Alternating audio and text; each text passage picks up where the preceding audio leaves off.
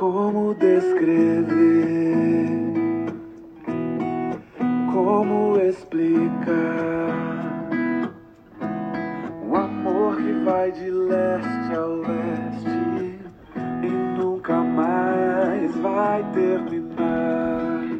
Olá, queridos, graça e paz, que o Senhor abençoe seu dia, que você de todo o coração possa entregar esse dia ao Senhor, louvá-lo e agradecê-lo por tantas bênçãos que ele tem feito na sua vida, buscando sempre estar cheio, cheia do Espírito Santo, para assim você ser capacitado, capacitada a obedecer ao Senhor. Que esse, neste caso, é o verdadeiro fruto da fé verdadeira. Amém? Gostaria de estar continuando nossas meditações aqui, capítulo 5 de Gálatas, né? Estamos vendo sobre as obras da carne. Primeira coisa que a gente viu no versículo 19 do capítulo 5 foi sobre a imoralidade sexual. E ontem nós vimos sobre a impureza. E aí a gente viu que no judaísmo, ou seja, no Antigo Testamento, muitas coisas eram consideradas como é, impuras, imundas, ou atos também, né? É, entre eles, muitos tipos de alimentos, por exemplo, né? É, animais, por exemplo. Também teria problemas é, considerados como impuros, doenças da pele, por exemplo, que exigiam isolamento e purificação ritual. Sobre até mesmo a questão da menstruação, o período da menstruação da mulher, era considerado uma condição impura. É, o contato com cadáveres, por exemplo, também era outro ato, né? precisava ter uma purificação, era exigido, né? Para se aproximar de novo da comunidade religiosa. Também outras coisas que eram e continuam sendo né, práticas que traz impureza espiritual seriam práticas de adivinhação e magia, ou seja, ocultismo, né? Outra coisa também é relações sexuais proibidas, ou seja, aquelas fora do padrão, né? Que a Bíblia deixa claro para nós, por exemplo, o relacionamento de um homem e de uma mulher, para que gerem filhos, né, além do prazer, com certeza. Também questões de prostituição sagrada, que essa era uma prática muito comum nos rituais religiosos é, que ser da, das é, dos países que envolviam ali, que aliás que rodeavam Israel, né? Também ah, o consumo do sangue, por exemplo, era proibido, né? Isso tornaria a questão também a pessoa que praticasse isso comendo sangue, por exemplo, seria considerado impuro, né, impura. Também a idolatria e a adoração a outros deuses, né? Também envolvia essa questão da impureza e maldade moral, por exemplo, né? como a mentira, engano, opressão, injustiça, todas essas coisas tornaria a pessoa impura, né? E aí eu falei sobre a gente comentar a questão da pureza também. E eu gostaria de ler é, aqui, é, primeiramente, Salmos, é, capítulo 119, versículo 9, quando diz assim: Como purificará o jovem o seu caminho? E aí vem a resposta em seguida: observando-o conforme a tua palavra. Versículo 10: De todo o meu coração te busquei não me deixes desviar dos, dos teus caminhos. Escondi a tua palavra no meu coração para eu não pecar contra ti. E versículo 12: Bendito és tu, ó Senhor, ensina-me os teus estatutos. Pois, versículo 13: Com os meus lábios declararei todos os juízos da tua boca. Versículo 14 Alegro-me mais com o caminho dos teus testemunhos do que com todas as riquezas. Versículo 15. Em teus preceitos meditarei e olharei para os teus caminhos. E finalmente, versículo 16 nos diz: Alegrar-me-ei nos teus estatutos, não me esquecerei das tuas palavras.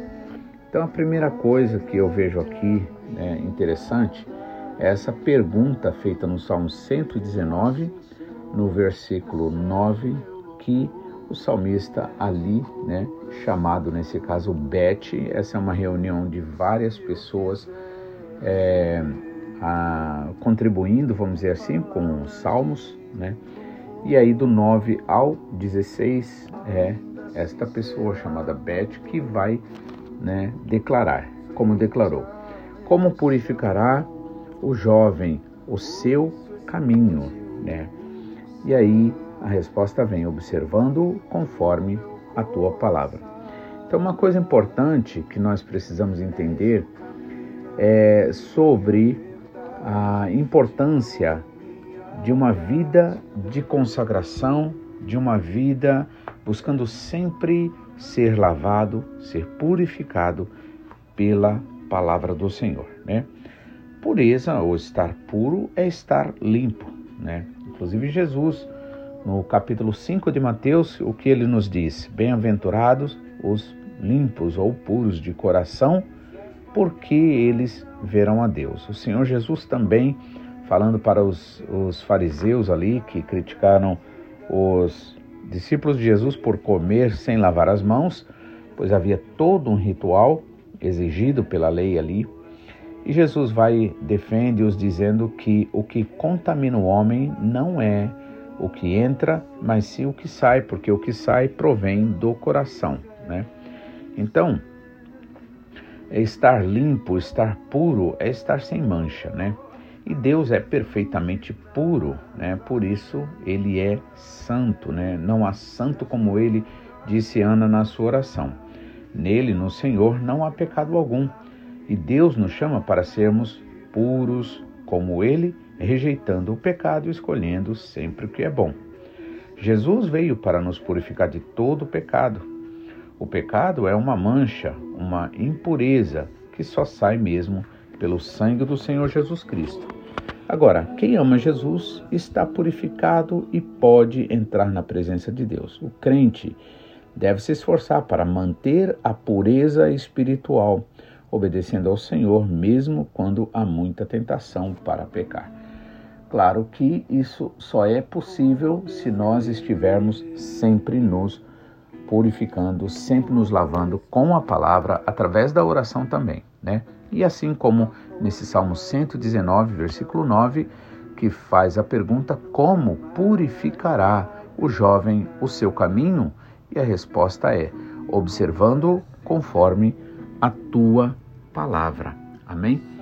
Então, é, eu gostaria de ler aqui alguns versículos que falam sobre essa questão da, da pureza espiritual, né?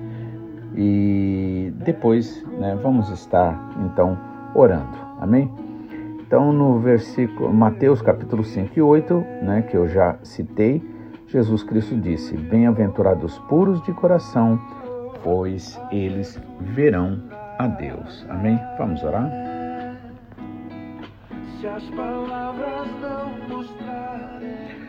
Pai, mais uma vez nós te louvamos e agradecemos porque o Senhor verdadeiramente é bom, misericordioso, não nos trata segundo os nossos pecados, mas segundo a tua grande e infinita misericórdia.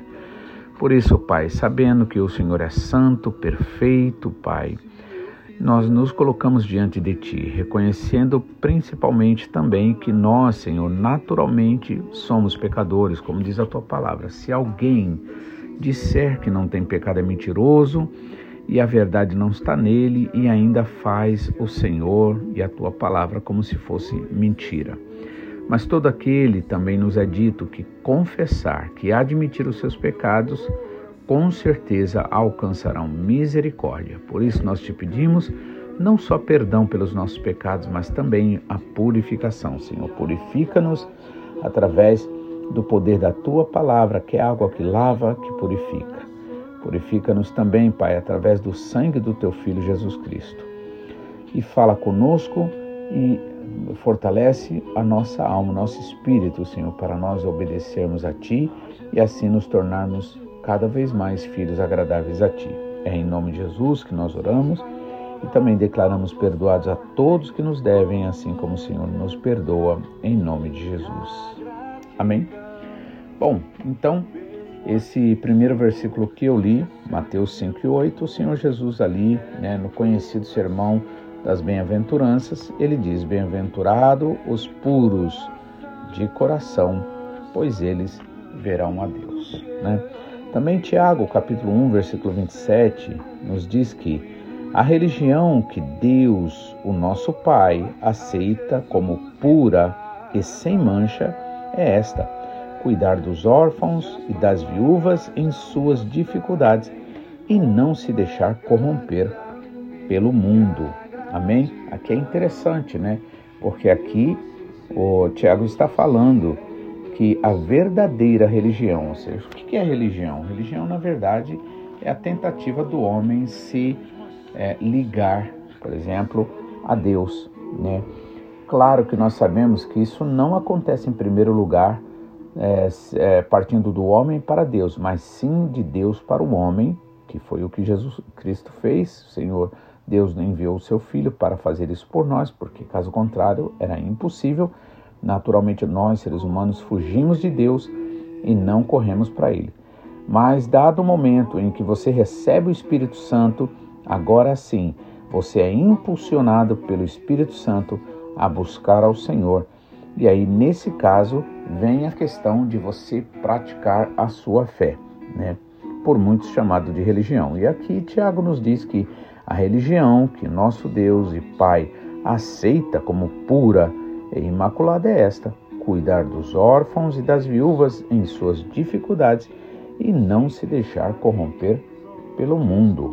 Amém? Também Provérbios capítulo 30, versículo 5 diz que cada palavra de Deus é comprovadamente pura. Ele é um escudo para quem nele se refugia. Veja a importância da gente né, se apegar à palavra. Também versículo é, 9 de João, primeiro livro, primeira carta de João, capítulo 1, né, versículo 9, nos é dito que se confessarmos, ou seja, se admitirmos os nossos pecados, o Senhor é fiel e justo para nos perdoar dos nossos pecados e nos purificar de toda a injustiça. Também ainda na carta de primeira, de, eh, primeira carta de João, capítulo 1, versículo 7, diz que se andarmos na luz, como ele na luz está, temos comunhão uns com os outros e o sangue do seu Filho Jesus nos purifica de todo pecado. Veja, todos esses falam sobre a importância da purificação, né? Salmos 119, 9, nós lemos, né? Como o jovem pode manter pura né, a sua conduta, como se conduzirá, como manter-se puro no seu caminho, então vivendo de acordo com a sua palavra ou observando a sua palavra. Amém? Também vemos é, 2 Timóteo, capítulo 2, versículo 22, nos diz Fuja dos desejos malignos da juventude e siga a justiça, a fé, o amor e a paz com aqueles que de coração puro invocam o Senhor. Por que que Paulo diz isso para Timóteo? Para com aqueles que de coração puro, né? Veja, fugir dos desejos malignos da juventude e seguir a justiça, a fé e o amor, a fé, o amor e a paz junto com aqueles, em comunhão com aqueles que de coração puro invocam o nome do Senhor. Por quê? Porque há aqueles que, na verdade, estão ainda tentando viver uma vida nova, que significa é, essa vida que Jesus oferece, né, é, num estilo velho, né, num estilo antigo, é, por isso que Jesus falou que não se coloca vinho novo em odre velho, né, e nem vinho velho em odre novo, porque ambos se romperão, né? Então é preciso realmente nós vivermos em novidade de vida, e para que isso aconteça é preciso viver em fé com coração puro. Amém? Também Salmo 24, versículo 3 e 4 nos diz quem poderá subir o monte do Senhor? Quem poderá entrar no seu santo lugar? E aí a resposta vem: aqueles que têm as mãos limpas, ou seja, mão significa trabalho. Tudo que faz, faz realmente para a glória de Deus, né? É, trabalha não por interesses pessoais, não para ser aplaudido por pessoas, mas para ser verdadeiramente agradável ao Pai. Então, quem poderá subir ao monte do Senhor? Quem poderá entrar no seu santo lugar? Aquele que tem as mãos limpas e o coração puro, que não recorre aos ídolos nem jura por deuses falsos. Amém? Também em Salmo 51, versículo 7, o salmista Davi, naquele salmo, onde ali ele se, se abre e pede perdão publicamente é, pelo seu pecado ali com Betseba, né? além do seguido do assassinato lá do marido da uh, Betseba, ele vai e declara: Purifica-me com ensopo e ficarei puro, lava-me e mais branco do que a neve serei. Entendeu? Então é o Senhor quem purifica. Né? Salmo 51 também 10, ele vai e pede: Cria em mim, ó Deus, um coração puro e renova em mim um espírito reto, um espírito verdadeiro, um espírito estável, né? Também, primeira carta a Timóteo, capítulo 4, versículo 12, nos é dito: Ninguém o despreze pelo fato de você ser jovem, mas seja você um exemplo para os fiéis na palavra, no procedimento, no amor, na fé e na pureza. Amém? Quando a Bíblia fala de pureza, está falando, né, principalmente na questão dos pensamentos, da forma de você olhar, da forma de você entender, né? É como Jesus falou para os fariseus: o que contamina o homem não é o que entra, mas sim o que sai, porque é do coração que sai os sentimentos, sejam lá quais forem eles, né? Se for sentimentos é, realmente instruídos, voltados para Deus, com certeza isso vai abençoar um ambiente. Mas se for sentimentos, pensamentos, ideias, desejos né, impuros, né, pecaminosos, então com certeza isso vai contaminar o homem. Lembro também daquela passagem de Atos, capítulo 10, na verdade, quando é, Deus manda, Deus dá uma visão a, a Pedro né, sobre aquele, é, aquele grande lençol né, de, que tinha vários tipos de carnes, né, era considerado carnes imundas. Né? Deixa eu ver aqui para eu ler para vocês. E Pedro vai lá né, e se recusa. E Pedro vai e diz: Não, nunca comi coisa imunda, nunca se passou coisa imunda na minha boca. E aí o Senhor vai e diz para ele: Não chame de imundo ou impuro né, aquilo que eu santifiquei. Né? Nessa ocasião aqui, é, o Senhor estava preparando Pedro para receber aquela visita né, dos soldados de Cornélio, que Cornélio teria enviado para buscar Pedro até sua casa, isso obedecendo às orientações do anjo do Senhor que lhe apareceu, dizendo que o Senhor tinha ouvido suas orações e também recebido suas esmolas. E aí Pedro, que estava lá na casa, né, esperando a hora do almoço ali, lá, teve um arrebatamento de sentimentos, né? E ali ele tem aquela visão. Então vamos ver, capítulo 10, versículo. É, vamos ver a partir do 9, né? Que diz assim: Atos, né? Aliás, Atos 10, versículo 9 no dia seguinte, indo eles, né, ou seja, os soldados de Cornélio, né, isso pelo pedido de Cornélio, né, a mando do anjo do Senhor.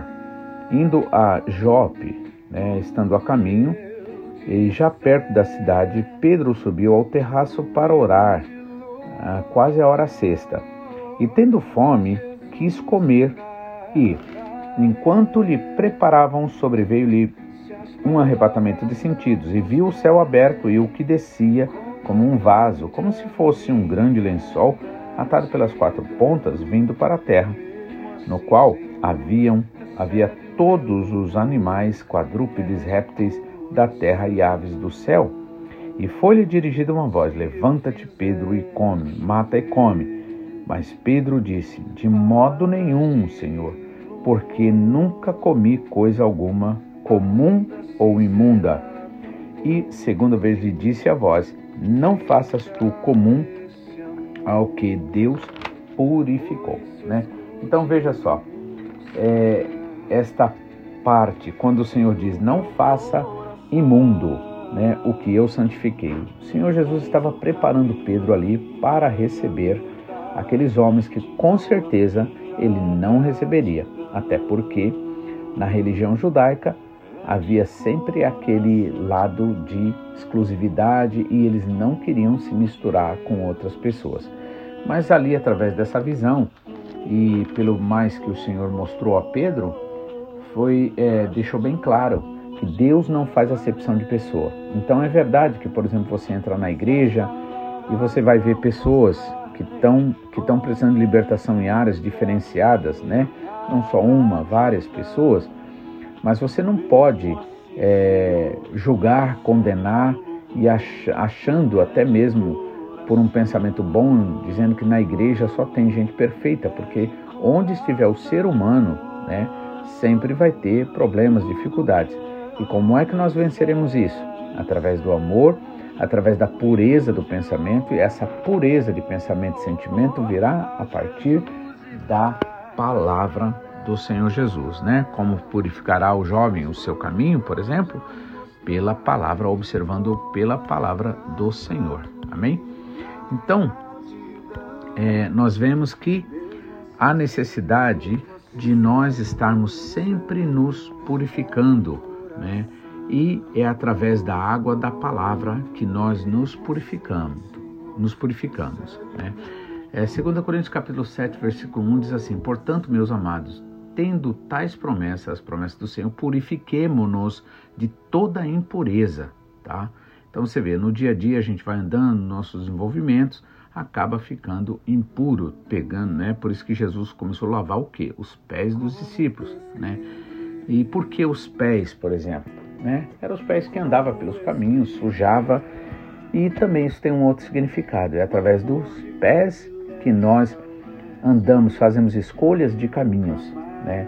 Então é sempre importante nós nos lavarmos, lavarmos a nossa mente, o nosso coração, a nossa alma com a palavra para nós não tomarmos caminhos errados. Amém? Então, purifiquemos-nos de toda impureza, tanto da carne como do espírito, aperfeiçoando a nossa santidade no temor de Deus. Né? Então, a Bíblia, ao tratar da impureza, revela que a solução para ser limpo é através da água. Né? Um, um fato que me chama a atenção é quando nós vemos que em João capítulo 19, versículo 34, diz que um dos soldados furou Jesus ao lado com uma lança e logo saiu sangue e água. Que interessante. Porque o sangue, na verdade, é através do sangue que o Senhor pagou uh, os pecados da nossa alma. Mas é através da água, da palavra, que lava, que purifica, que nós somos realmente santificados dia a dia. Primeira parte da santificação, com certeza já aconteceu, que foi essa separação do mundo, né? Foi essa é, essa separação muito clara. Eu não sou mais do mundo, né? Por isso o batismo ele é muito importante para esse ato, né, de fé, desde que seja feito, claro, com fé, né? Também em João 15, 3 e 4, Jesus disse para os discípulos: Vocês já estão limpos por causa da palavra que lhes tenho falado. Permaneçam em mim e eu permanecerei em vós. Como o ramo não pode produzir fruto de si mesmo se não permanecer na videira, assim vocês não podem dar frutos se não permanecerem em mim. Então nós vemos que a água é necessária para a santificação. E por isso, consequentemente, o pouco contato com a palavra de Deus, ou seja, com a água, impede o progresso dessa santificação que já começou no ato que o Senhor Jesus Cristo fez ali na cruz do Calvário, né? Amém? Que Deus abençoe. Nós amanhã daremos continuidade às nossas meditações, se Deus quiser, e que fique na paz e assim você realmente esteja sendo purificado, purificada a cada dia, em nome de Jesus. Amém.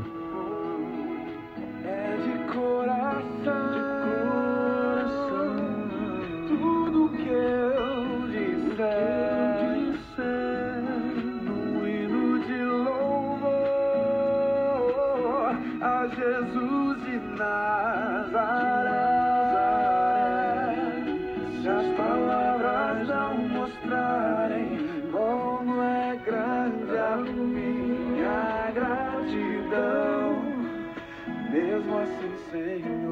Assim, recebe o meu.